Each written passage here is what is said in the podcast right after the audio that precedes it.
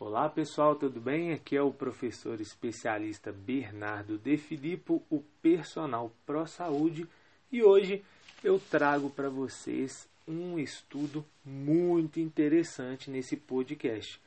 Bom, saiu agora no final do mês de maio de 2020 um estudo com 387.109 adultos do Reino Unido e eles avaliaram fatores de risco no nosso estilo de vida, né, que aqui nesse estudo foi o tabagismo, a inatividade física, a obesidade e o consumo excessivo de álcool e relacionaram isso com as internações graves de Covid-19. Pessoal, quem quiser as referências, quem quiser o artigo, olha lá no meu Instagram, me chama lá, arroba personalprosaúde. Também não se esqueça de ir lá no meu canal do YouTube, Bernardo De Filippo, ok?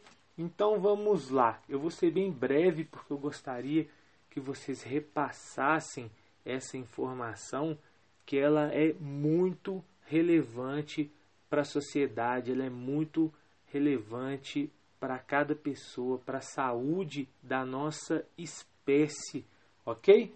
Bom, então esse é o primeiro grande estudo que avaliou essas questões e ele chegou a conclusões ah, até esperadas, mas é sempre muito importante quando a ciência bate o martelo ou encontra né, realmente informações relevantes para passar para a sociedade e nesse caso são informações bem práticas, ok?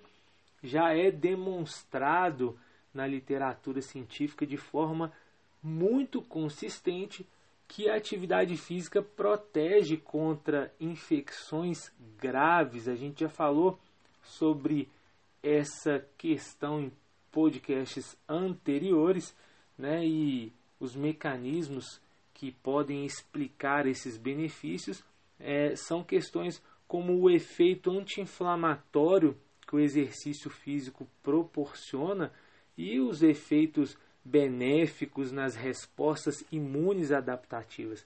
Então, o, a inatividade física, né, a obesidade, ela traz um processo de inflamação crônica, bem como o envelhecimento também faz isso, e o exercício físico ele é um anti-inflamatório e isso melhora todo o nosso quadro aí de saúde, toda a nossa imunidade e ajuda a combater diversas doenças.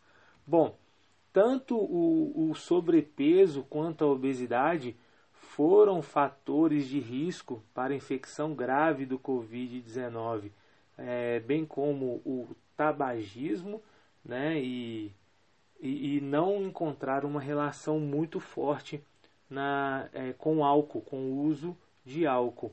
Tá? Mas, enfim, falando sobre inatividade física, falando sobre obesidade, isso já vai de acordo com outros achados. Né? E como eu já disse, a obesidade traz um processo crônico generalizado, uma inflamação de baixo grau, mas isso realmente é suficiente para agravar o quadro da infecção do Covid-19. Além disso, respostas metabólicas prejudicadas e efeitos adversos da obesidade na função pulmonar são outras questões importantes que o estudo relatou. Ah, bom, então a inflamação de baixo grau né, é, foi um dos fatores de risco para o Covid-19 grave e parcialmente explicou as ligações entre comportamentos no estilo de vida e a infecção. Então, o, os dados sugerem a, que a adoção de mudanças simples no estilo de vida podem reduzir o risco de infecção grave por Covid-19. Então, pessoal, é, eu dei uma resumida nos achados e na conclusão, porque é preciso refletir sobre essa situação. É preciso que as pessoas saiam, abandonem a inatividade física, é preciso que os profissionais levem isso a sério, é preciso que a gente tenha incentivo, informação para fazer boas escolhas, escolhas alimentares, escolhas relacionadas ao nosso sono, aquilo que a gente visualiza, ao que a gente consome, e a gente precisa praticar atividade física, a gente precisa, na verdade, aumentar a nossa, o nosso nível de atividade física, que é se movimentar mais. Então, pessoal, usem as escadas do prédio, é, desçam realmente um ponto antes para que vocês andem um pouco mais, apreciem uma caminhada ao ar livre no seu tempo livre e façam exercício físico com um bom profissional. Vamos parar de desvalorizar o bom profissional da educação física, porque é, muitas vezes as pessoas valorizam muito mais um prato cheio de massa com um bom vinho, né? mas aí chega na hora de pagar um personal ou um consultor ou uma academia, acha aquilo um absurdo porque acha que sabe como fazer ou acha que não precisa fazer. Pessoal, se soubesse, né, a gente não precisaria estudar tanto para encontrar ah, os melhores modelos e as melhores alternativas para cada indivíduo.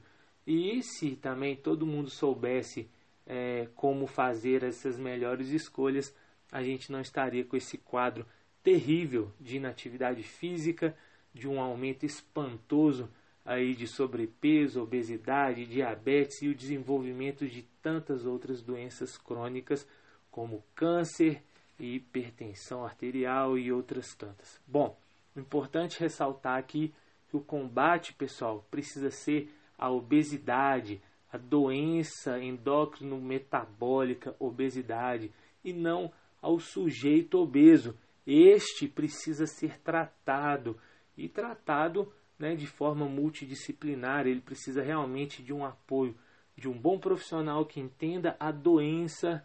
Ele precisa desse profissional de educação física, desse profissional na nutrição, possivelmente na psicologia e na medicina, evidentemente.